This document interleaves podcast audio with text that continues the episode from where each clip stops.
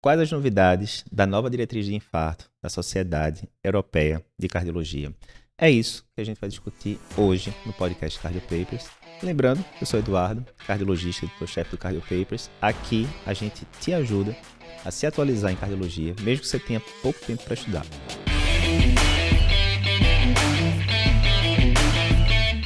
O tema hoje é bem quente, né? A gente teve recentemente o Congresso da Europeia de Cardiologia, ESC. Nesse congresso foram publicadas cinco diretrizes, entre elas a de síndrome coronariana aguda ou infarto, que é o que a gente vai discutir hoje.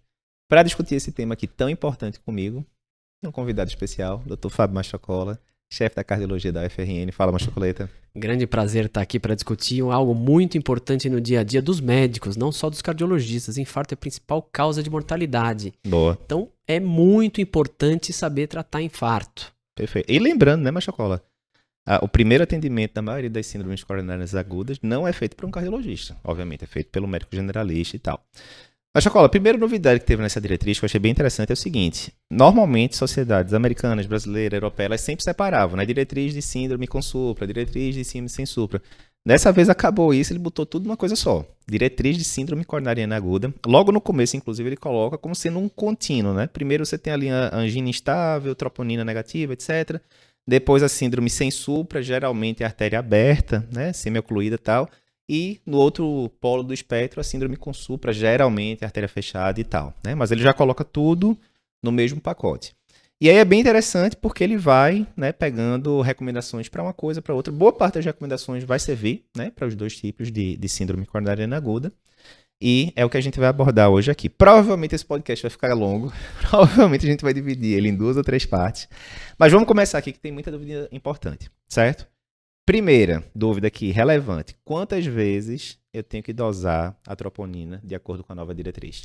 Então, o ideal é dosar uma troponina de alta sensibilidade, se você tiver disponível, né? A troponina de eleição, Perfeito. logo quando o paciente chega. Uhum. E aí a gente tem a opção, o recomendado pela diretriz é você repetir depois de uma hora, podendo até repetir depois de duas horas. Então, pelo uhum. menos duas medidas. Mas aqui eu, eu gostaria de lembrar se o paciente já tiver tido a dor há mais de seis horas, Uhum. Tá? Você poderia eventualmente fazer uma medida só, mas aqui a gente está falando do paciente que teve a dor há pouco tempo, chegou no pronto-socorro, coleta quando ele chega, espera uma hora e repete o exame. Porque o mais importante, claro que o valor conta, mas é a variação. Perfeito. Saber se fez curva ou não, porque isso faz parte do critério para infarto. Perfeito. Então vamos revisar, a gente tem várias aulas sobre isso, né? mas só revisando. O paciente chegou, assim que ele chegou, você coletou. Ah, Eduardo, demorei 10 minutinhos para coletar. Não importa, né? Vamos, vai ser a medida inicial no momento zero aquela primeira medida. Pode ser que essa medida sozinha já resolva a vida do paciente? Pode. Exemplo, ah, veio uma troponina 30 vezes o limite superior da normalidade, paciente com quadro tipo, acabou. É infarto, né? Vamos para frente. Mas digamos que não, não foi isso. Geralmente você vai ter que ter a segunda dosagem. E aí você falou uma ou duas horas. Por que uma ou duas horas? Porque tem protocolo que faz zero e uma hora, tem protocolo que faz zero e duas horas. Certo? Dúvida importante para o pessoal. Pode dar, tudo bem. Digamos, eu estou num lugar que tem troponina sensível coletei no começo, coletei uma hora depois. Você acabou de falar que a variação é muito importante. Como é que eu sei que aquela variação foi relevante? Ela variou 5 pontos, variou 10 pontos. E aí, como é que eu sei se aquilo é relevante ou não? Isso é uma coisa muito interessante que muita gente tem dúvida, inclusive eu já tive dúvida em relação a isso. O ideal seria que o próprio laboratório falasse pra gente uhum. qual que é a variação esperada. Mas a gente precisa saber que cada kit tem sua variação. Então o ideal é Perfeito. a gente checar. Perfeito. Ah, checar se não tiver descrito pelo laboratório, ligar para o bioquímico ou tem a possibilidade de checar pela internet a referência conforme o kit. A própria diretriz europeia coloca uma tabela disso. Isso. Tá? Então isso daí é, é, bem importante. Quanto que é a variação que a gente considera significativo? Depende, depende do que? Do kit Perfeito. utilizado. Lembrando que, se eu não me engano, a gente já colocou em post isso. Então, se você colocar variação troponina cardiopapers, deve aparecer esse post. No livro da gente emergência tem essa tabela que a gente colocou. E é isso. Vou citar marcas aqui sem conflito de interesse. É, sem conflito de interesse. Então, se for a troponina da Roche, a variação é X. Da Abbott é Y. E assim por diante. Então, não tem como decorar. Isso é bobagem. Você decorar, checa lá na planilha. Beleza. Boa parte das vezes, tendo troponina ultrassensível, a gente, daqui a pouco a gente fala da convencional. Tendo a troponina ultrassensível com essa dosagem de zero hora e a segunda dosagem com uma ou duas horas, né? Você vai conseguir definir a conduta do paciente. Por quê? Ah, vamos pegar os extremos, né? veio super baixo, as duas dosagens, não teve variação entre elas. Beleza, infarto, né, praticamente descartado. Do outro lado, não, a primeira dosagem veio pipocada. Ou não veio pipocada, mas da primeira para a segunda dosagem subiu absurdo, né? O delta foi muito grande e tal. Fechou que é infarto, né? Esses casos são os extremos. Vai ter alguma situação que a gente teria que pensar em coletar uma terceira dosagem de troponina Vai sim, existe uma zona cinzenta, né? Os próprios kits falam qual que é essa zona, uhum. que a gente deveria repetir uma outra medida, uma terceira medida na terceira hora. Então, certo. Então, fiz zero, uma e três horas. Então, nesses casos duvidosos, é recomendado mais uma medida. Tá. Oh, perfeito. Então, assim, isso daqui eu acho que o.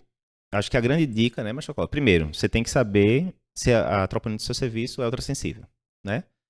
Uma dica super simples, não sei, né? vai aparecer lá na tela do computador, sei lá, kit, Roche, não sei o que, não sei o que. Você pode pegar aquele nome, jogar no Google e perguntar, né? Que tipo de kit é isso? Ele vai dizer lá, né? Ultrassensível, né? Mas vamos para uma, uma, dica mais fácil. O problema né? é que às vezes o laboratório não, não coloca é. qualquer referência. Aí tem a dica da medida, né? Se for nanograma por litro, ultrassensível. Se for nanograma por mililitro, convencional tal. Qual é a lógica? Para, digamos que o nanograma seja uma bolinha perdida. Se você encontrou essa uma bolinha perdida no meio de um litro, que é um volume grande, é porque ele é mais sensível, né? Então, primeira coisa é isso. Segunda coisa, o ideal é que você saiba qual é o kit do seu hospital, porque se for Rocha de um jeito, se for Abbott, se for outro, se for Siemens é outro, e por aí vai. E o terceiro conceito é esse. Geralmente, duas dosagens de troponinas resolverão, mas em alguns casos que pode ficar na zona cinzenta, você pode ir para uma terceira. Se for troponina convencional, isso varia muito de diretriz para diretriz, né? Mas normalmente ele manda fazer uma segunda dosagem ali depois de 3, 6 é. horas, é. a depender. Teria né? que ter pelo menos uma, uma, troponina com dosagem de 6 horas do início da isso. dor, né? Que era o tempo Exatamente. que a maioria dos casos vai estar tá, tá alterada. Ela demora mais, né? Já que houve o limite isso. de detecção. E aí, por que, que é melhor a troponina ultrassensível? Por vários motivos. Primeiro, ela vai detectar o infarto de forma mais precoce ela vai poder descartar infarto de forma mais precoce. Aí você não tem que ficar com o paciente ali na emergência horas e horas, porque você descartou com uma horinha, duas, teoricamente. É, e ela detecta infartos de tamanho menor, também por ser mais sensível. Qual é o lado ruim? Qual é o lado ruim? Existe muito, né? Tem uhum. que tomar muito cuidado. A gente tem que sempre avaliar o contexto clínico. Se pedir para todo mundo em UTI, a gente vai ver muita troponina alterada uhum. fora do contexto. Lembrar que não é só infarto que altera a troponina. Isso. TEP, sepsis, insuficiência renal, várias outras causas. Isso. Então, cuidado com a troponinite, principalmente para pacientes mais graves. Então, a gente sempre deve pedir e analisar dentro de um contexto clínico. Perfeito. Sem grandes novidades de troponina, deixando claro, né? Isso aqui tudo que a gente discutiu já tinha diretrizes prévias, mas um tema tão importante que vale a pena a gente revisitar. Segundo ponto aqui do podcast, Machocoleta, quando considerar angiotomo de coronárias na sala de emergência? Angiotomo é um exame interessantíssimo, claro que tem o problema de nem todo local tem disponibilidade, tem que usar contraste intravenoso, mas é um exame muito bom, principalmente para descartar a doença coronariana. Uhum. Quando que a gente vai pensar? Primeiro, paciente não tem nenhuma alteração marcante no eletro, não vai ter um supra, não vai ter um infra uhum. significativo, uhum. sem dor recorrente. Perfeito. Troponina negativa. Tá? Então é um paciente que está clinicamente estável, eu fiquei em dúvida do diagnóstico, mas eu estou suspeitando da possibilidade de ser um evento agudo. Uhum. Tá? Então aqueles pacientes principalmente de baixa, moderada probabilidade, a gente vai considerar tá? Angiotomografia de coronária. Perfeito. E eu acho uma abordagem bem interessante. A gente pode muitas vezes dar alta precoce uhum. para o paciente e orientar o, tratamento de acordo com o que vier. Do ponto de vista prático, tem aquela vantagem da, da angiotom perfeito, né? A recomendação é bem essa que a diretriz fala. Do ponto de vista prático, tem uma vantagem, que é aquela história que você falou, né? É aquele paciente que veio eletro normal, seriado, troponina normal seriado, não recorreu dor, mas você ainda está com a pulga atrás da orelha, né? Não foi aquela dor que convenceu também, francamente, porque se o paciente fala que é aquela dor de livro, troponina normal, eletro normal, você vai encarar como síndrome coronariana aguda. Não foi aquela coisa de livro, mas você está com a pulga atrás da orelha. Um cara de 50 anos, sobrepeso, pressão um pouco alta tal. Você está em dúvida, você não está tranquilo ainda de mandar para casa, né?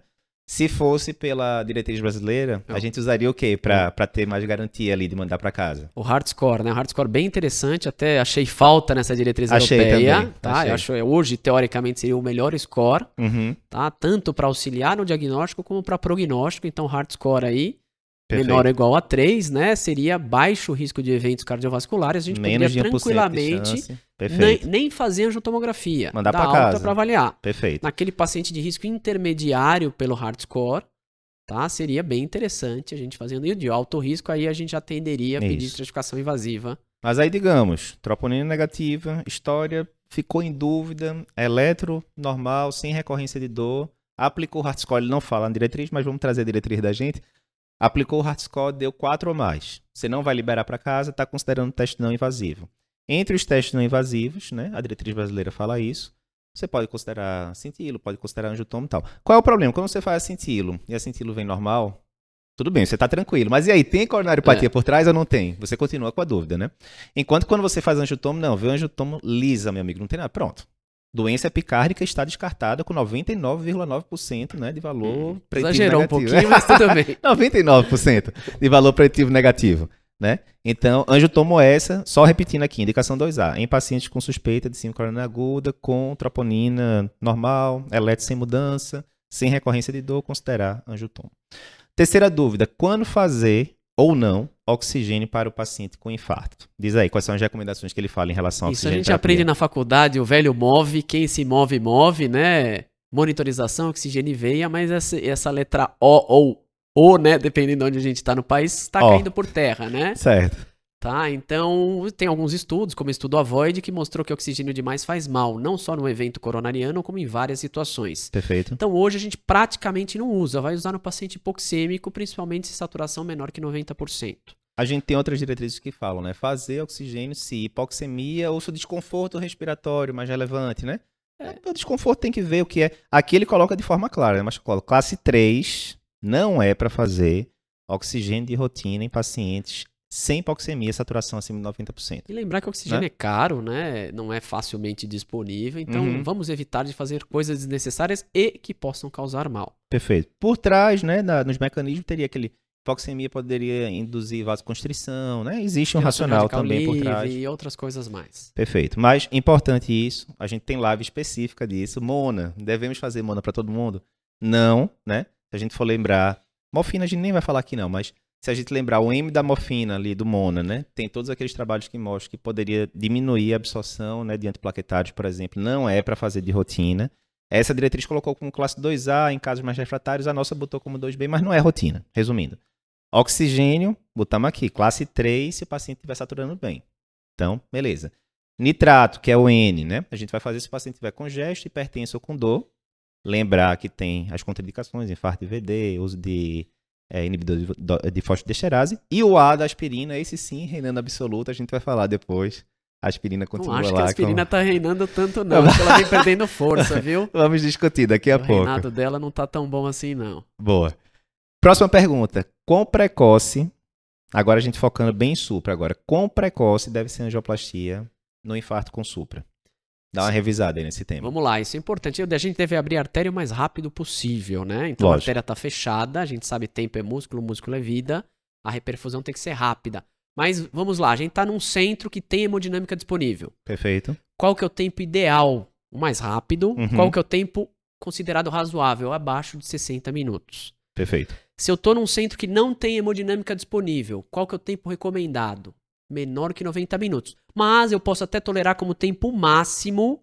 Não é de transferência, porque que a gente coloca 90 minutos, porque além do paciente vai ter que ser transferido, uhum. vai ter que ir para a sala de hemodinâmica, vai ter que ser puncionado. Uhum. Então, o tempo máximo para estar tá terminando o procedimento, uhum. tá? Para estar tá abrindo a artéria. O fio cruzou o fio a lesão, cruzou a tá lesão, tá pra... balonando. Perfeito. Tem que ser estourando 120 minutos. Certo. Tá? Então, tá no hospital com hemodinâmica 60, hospital sem hemodinâmica tá? 90 minutos é o tempo considerado ideal. ideal, mas a gente vai tolerar estourando 120 minutos, não de transferência, isso é bem importante a gente tá. lembrar, para estar tá terminando o procedimento. Só esse 120, se for para decorar um número só seria o 120, que é bem importante. Aí vamos sempre contextualizar. A gente já falou isso muito também em live e tal, mas sempre bom contextualizar. Você está lá na UFRN, digamos que foi um paciente do interior, lá do Rio Grande do Norte, chegou lá numa unidade básica de saúde, um pronto atendimento, dor no peito, fez o eletro, 10 horas da manhã, suprão, alguém viu esse eletro às 10 horas da manhã e falou, isso aqui é um infarto com supra. Então, esse é o momento zero, que foi reconhecido o diagnóstico, né? Aí você vai ter que fazer o cálculo. Entre 10 horas da manhã, será que esse paciente pode estar lá no Hospital Universitário da UFRN, deitado na sala de hemodinâmica, com o hemodinamicista passando o fio através da lesão, no máximo estourando até meio-dia, 120 minutos? Essa é a pergunta. Se não for possível, aí você vai ter que pensar em trombólise, vai ter que ver contraindicação, as coisas todas e tal. Mas Ah, não, só vou conseguir duas horas da tarde, pelo que eu conheço aqui, trânsito, daqui que eu consiga vaga, duas horas da tarde, vai dar, demorar quatro horas. Tromboliza. Certo? certo? Menos de 120 minutos, aí você, óbvio que ninguém pode prever o futuro, pode atrasar o trânsito, mas é a, a estimativa, né? Hum. A estimativa 120 minutos. Digamos, o cara tá lá no interiorzão do Rio Grande do Norte, chance zero dele chegar em menos de duas horas, lá na, na UFRN, onde quer que seja, e vai trombolizar.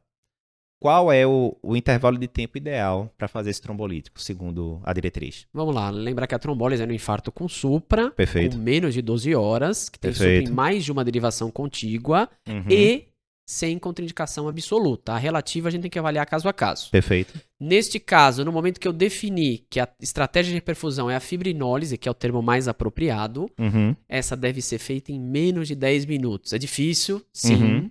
Tá? A gente tem dificuldade para conseguir isso, mas a gente teve, tem que buscar. Não adianta prescrever, tô lá numa UPA, algum lugar prescrevi e atender outro paciente. Tem que cobrar, Perfeito. ficar em cima, infusão o mais rápido possível em até 10 minutos. E lembrar que os 10 minutos seria isso. Do diagnóstico no eletro até tá entrando a primeira gota do, do fibrinolítico lá, né?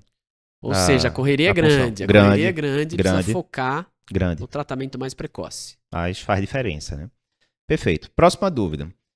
Infarto com supra com mais de 12 horas de evolução. O que é que eu vou fazer? Porque vê, infarto com supra com menos de 12 horas, né? Dúvida zero. Você vai abrir a artéria, vou abrir como? Trombolítico, angioplastia, acabamos de falar. Depende se você está no centro que tem angioplastia, se não está, transfere, etc. Isso é fácil de, de decidir.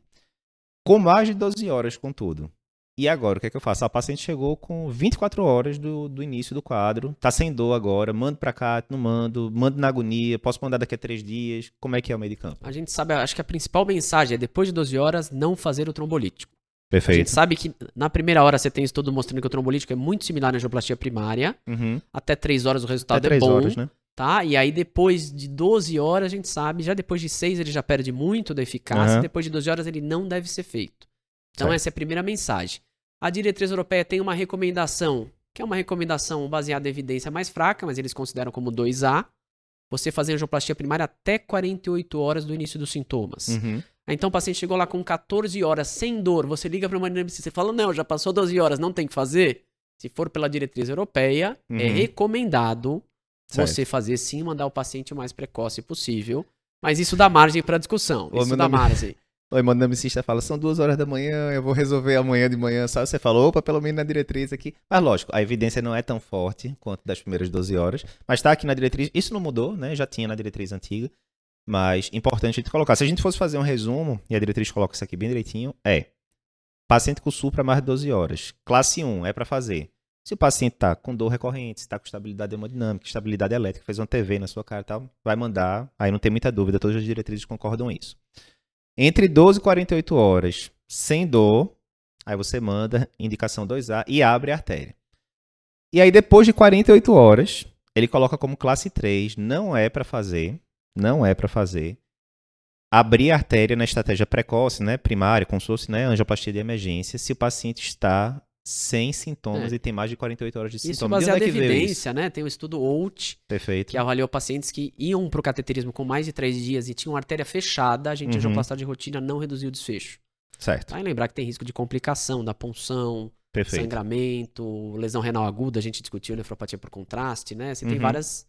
Então não está indicado Perfeito. abrir artéria depois de 3 dias com a artéria fechada e o paciente bem, né? Sem sintomas. Perfeito. Próximo tópico interessante também, né? Agora a gente estava falando de supra, agora vamos expandir para falar síndromes coronarianas agudas de forma geral. Pré-tratamento com segundo antiplaquetário no infarto. Pré-tratamento a gente fala na sala de emergência, né? Fazer o segundo antiplaquetário já na sala de emergência sem nem saber a anatomia do paciente ou não. Devo fazer ou não?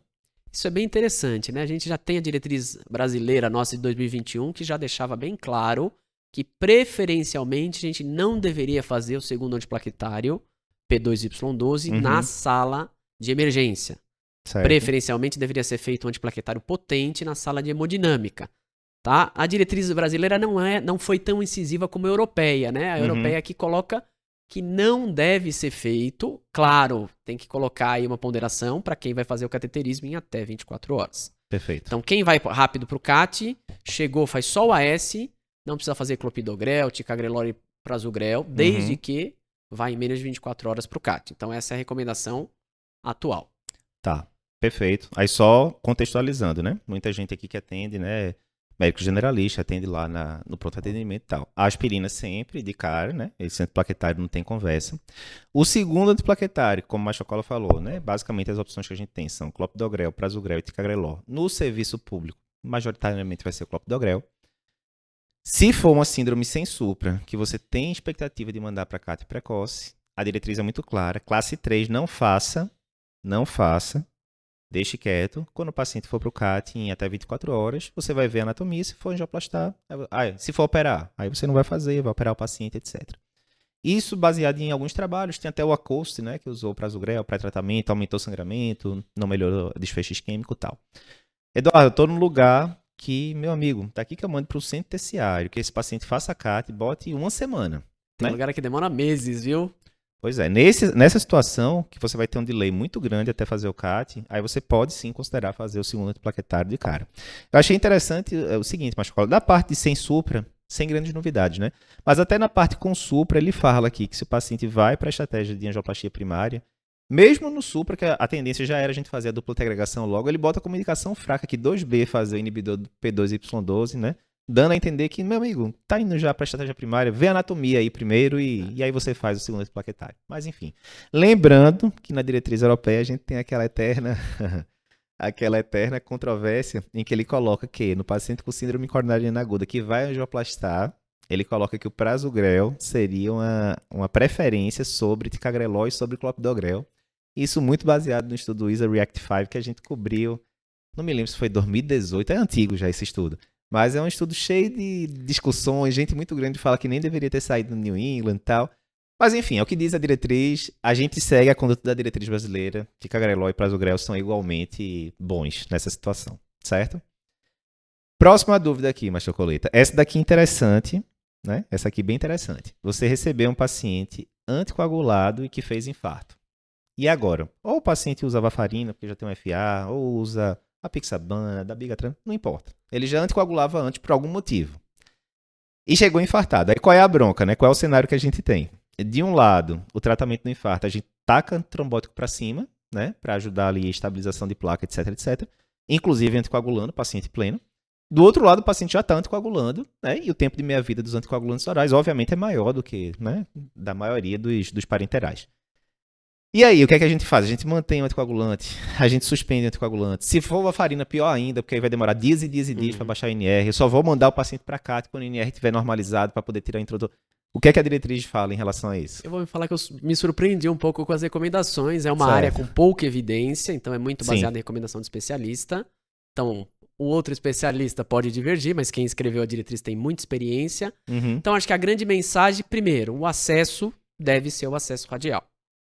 Tá? Certo. Porque Esse aí acesso... eu acho que não tem muita dúvida, Isso não né? tem muita discussão. Certo. Tá? Tem vários trabalhos mostrando que o acesso radial reduz desfecho, principalmente complicações como sangramento. Perfeito. Então, essa é a primeira coisa. Acesso preferencial radial, em todos, né? Mas especialmente em quem está usando o anticoagulante. Você começou pela parte fácil. Vamos para a parte é o primeiro passo. Vamos lá. O paciente usando varfarina ou semelhantes. Certo.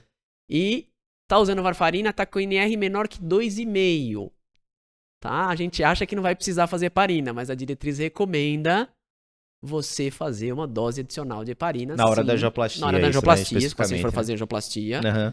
Tá? Então, se tiver acima de 2,5, não faça. Se tiver uhum. abaixo de 2,5, você vai fazer uma dose. E manter a varfarina. E manter a varfarina. Aí você tem que ver o contexto, né? Acho que lógico, não dá pra ser. Lógico. Mas, só lembrando, é o que a, a ela fala aqui, né? Paciente que está com síndrome coronariana aguda e que vai para uma estratégia de angioplastia. A angioplastia deve ser performada. Aqui a gente está falando ipsilitre, certo? Tradução livre minha. A angioplastia deve ser performada sem a interrupção do antagonista de vitamina K ou do NOAC, né? O que o paciente estiver usando. É, o é, primeiro aí, conceito. Isso, mas acho que a gente primeiro tem que conceito. ponderar, né? Que a gente sabe que na anticoagulação pós-evento agudo, o paciente tem indicação de anticoagulação crônica, no estudo Augustus, a gente sabe que o, os DOACs reduziram o sangramento em relação à varfarina. Uhum. Se não for uma prótese, uma estenose mitral, alguma coisa assim, uhum. talvez depois a gente troque, né? Então, sim, sim. vamos lá. Se o paciente estiver usando DOAC, que são os anticoagulantes de ação direta, ou NOAC, como quiserem uhum. chamar, tá? Ele não deve suspender uhum. e ele pode fazer o procedimento usando DOAC e deve fazer uma dose suplementar de, de heparina, heparina né? Ele, ele, sugere meio miligrama, né?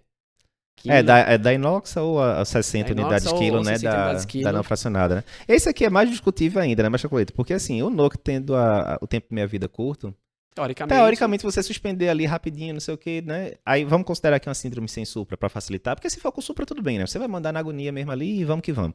Mas se for uma síndrome sem supra, que você tem, via de regra, 24 horas para mandar para cá, pô, suspende a dose agora, depois pode ficar com a inox ali, né? O tempo de minha uhum. vida não é muito diferente, mas enfim, estamos passando o que a diretriz diz aqui, porque até então, a maioria das diretrizes não faz recomendação muito específica né, para esse cenário de anticoagulação e, e síndrome coronariana aguda. Né?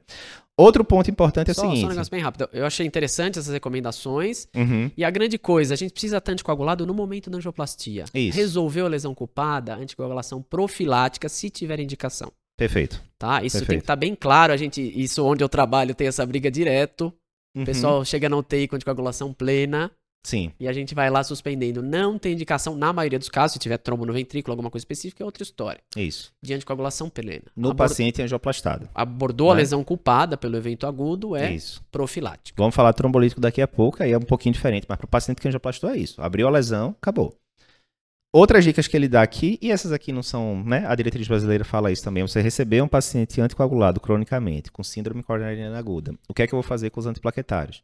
Aspirina só, e você vai segurar o P2Y12 para a sala de hemodinâmica, né? Já está compatível com o que a gente acabou de falar, né? De segurar o segundo plaquetário para a sala de hemodinâmica. E a diretriz europeia fala que em relação a, aos 2B3A, né? Tirofban e tal, você deve usar só em casos excepcionais, que seriam aqueles casos de bailout que ele fala, né? Que é quando a casa cai, o vaso fecha, né? Aquelas angioplastias super complicadas, ou quando o paciente tem uma complicação periprocedimento mais relevante. Então, aquela aquela indicação tradicional de, ah, tem muito trombo, então vou ligar aqui um 2B3A.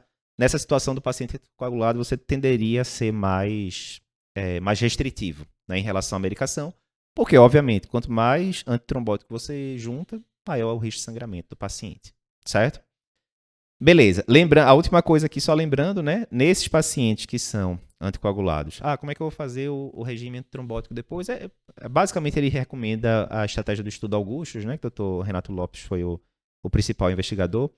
Uh, e a tendência é você deixar o paciente ali com a terapia tripla, né? Aspirina, clopidogrel e o anticoagulante, de preferência o novo anticoagulante, né? Ali durante uma semana, talvez a durante internação. internação, né? teve alta, seja da alta com clopidogrel e a, e a pixabana ou outro DOAC. Exatamente. E aí ele fala muito claramente aqui na diretriz para não usar ticagrelol ou prasugrel nesse breve período de terapia tripla, né? A evidência maior que a gente tem, mais de 90% dos casos era clopidogrel então, focar nisso daí. Eu acho que até certo? na dupla, né? A recomendação é clopidogrel Sim. mais um DOAC. Exato. E lembrar que tem casos selecionados de alto risco trombótico, lesão de tronco, múltiplos estentes, uhum. desde que o paciente não tenha alto risco de sangramento, que a gente pode usar a tripla por um mês. Exato. Mas são casos selecionados. A maioria Perfeito. do paciente, tripla durante a internação, tem alta com clopidogrel e DOAC. Depois de um ano, DOAC. E a tendência Perfeito. talvez seja até reduzir aí essa dupla com clopidogrel, mas até o momento a recomendação é um ano, o paciente de mais alto risco de sangramento, a gente pode abreviar um pouco, seis meses ou menos. Perfeito.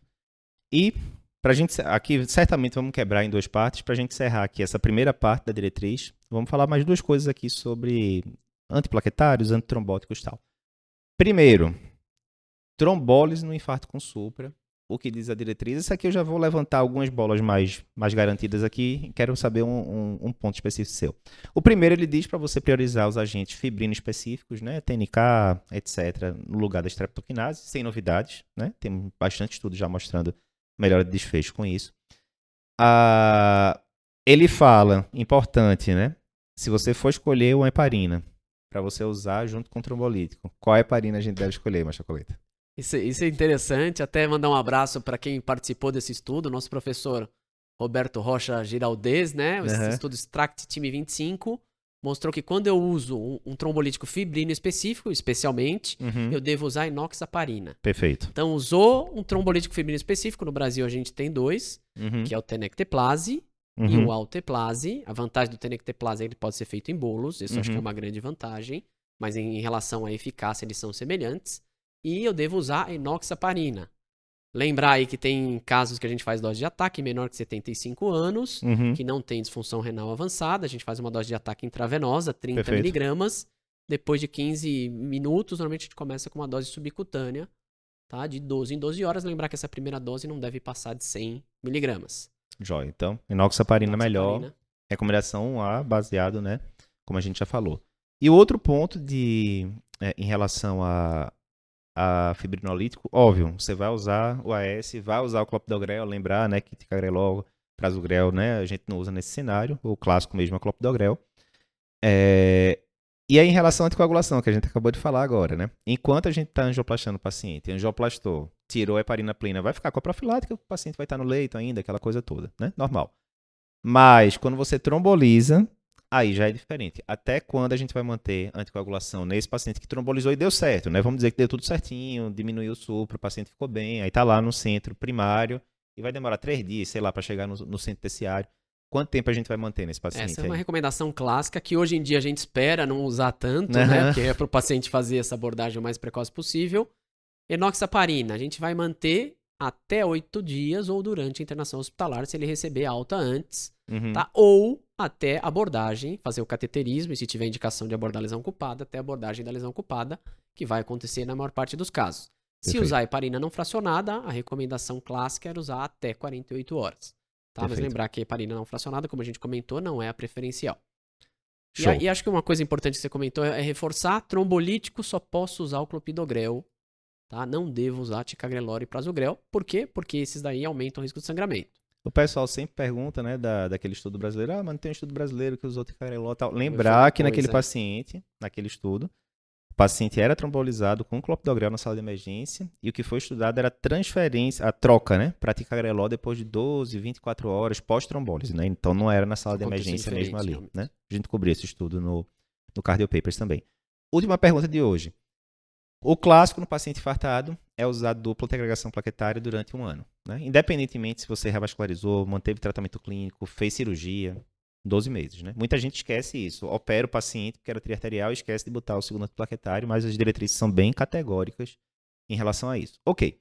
Mas tem alguns pacientes que têm risco de sangramento maior, né? Ah, aquela senhorinha, 80 anos, 40 e poucos quilos, creatina de 1.8, baixa, baixa massa muscular, tudo para sangrar, né? Deu qualquer pancadinha aqui, fica aquele hematoma gigante no braço, enfim. E aí, as diretrizes já tem um bom tempo que consideram, ah, paciente de alto risco de sangramento dá para você diminuir para seis meses, às vezes para três ali, tá chorando tal. O que é que essa diretriz diz assim? Quando você está morrendo de medo de sangramento do paciente, até quando você conseguiria baixar ali, mesmo sendo uma recomendação fraca, até quando você conseguiria baixar esse tempo de dupla agregação? A gente sabe que o primeiro mês é o principal em risco de trombose distente e novos eventos. Uhum. Então, no primeiro mês não tem discussão, a gente precisa usar a dupla. Pode Perfeito. ser que saia, tem trabalhos estudando isso, usando um antiplaquetário mais potente, mas até o momento, primeiro mês a dupla. Uhum. Tá? Até três meses, né? É um período ainda mais crítico, uhum. mas ainda a recomendação, na maioria dos casos, é a gente usar a dupla realmente por um ano. Perfeito. Né? Então, e hoje, né, apesar dessa diretriz, eu não concordo muito com essa parte dessa diretriz, depois de um ano, eu acho que a gente já tem uma evidência melhor do que a diretriz colocou para optar pelo clopidogrel, certo. depois de 12 meses do evento agudo. A diretriz continua deixando bom e velho AS, é, velho, velho de guerra. A gente já tem estudos como Rostexam, já tem meta-análise, tem sim, estudos sim. mais antigos também. Eu acho que a evidência já está melhor do que ela colocou aí. Eu, hoje, na minha prática clínica, depois de 12 meses, eu opto pelo clopidogrel. Vamos só fechando aqui o que a diretriz diz, então, né, para ficar dúvida zero. O paciente chegou com síndrome coronariana aguda, independentemente de ser com supra, sem supra, enfim. O padrão é você manter dupla agregação AS mais um segundo agente, de preferência, né? Ticagrelol, prasugrel, alclopidogrel, lembrando que prasugrel é basicamente nos pacientes que angioplastaram, mas enfim, dupla agregação durante um ano. Esse é o padrão, né? Seria classe 1, etc. Passou um ano, aspirina ainda pela diretriz, mas o clopidogrel você poderia considerar principalmente paciente que tem alguma intolerância à aspirina, não é tão comum, né? Mas alergia, alguma coisa do tipo. Ok. No paciente com risco de sangramento maior, você poderia considerar baixar ali para 3 a 6 meses do ponto de agregação, né? Ele bota uma recomendação 2A ali. E bota uma recomendação 2B, ou seja, aquele casos excepcionais, né, muito raros, você poderia considerar um mês só do ponto de agregação, mas definitivamente é bom evitar. E o que ele coloca de forma clara aqui é suspender DAPT nos primeiros 30 dias, classe 3, não é para fazer. Coincidentemente, essa, a, o, o guideline foi publicado na sexta-feira de madrugada aqui no Brasil, né? No sábado, né, no dia seguinte, foi publicado o estudo Stop DAP 3, né, no próprio Congresso Europeu, 2023, e que mostrou que deu ruim mesmo você tirar a aspirina precocemente, né, pós-angioplastia. Então, é, de acordo aqui com, com o que as evidências falam, né. Então é isso, pessoal. Aqui, resumindo, tema muito longo, né, é, da, da diretriz. Como a gente já imaginava, a gente vai ter que quebrar aqui em dois ou três episódios. Mas, lembra, se você está vendo aqui esse vídeo no YouTube, não se esquece de se inscrever no canal, né, já dá a curtida aí. Já comenta pra gente se gostou do episódio, compartilha com seus amigos esse episódio. Se você está escutando no podcast, muita gente escuta a gente no podcast, no, no hospital, no carro, no metrô, enfim. Compartilha também esse episódio com seus amigos e daqui a pouquinho a gente volta. Próxima semana a gente volta com a segunda parte aqui da diretriz de síndrome coronariana aguda da ESC.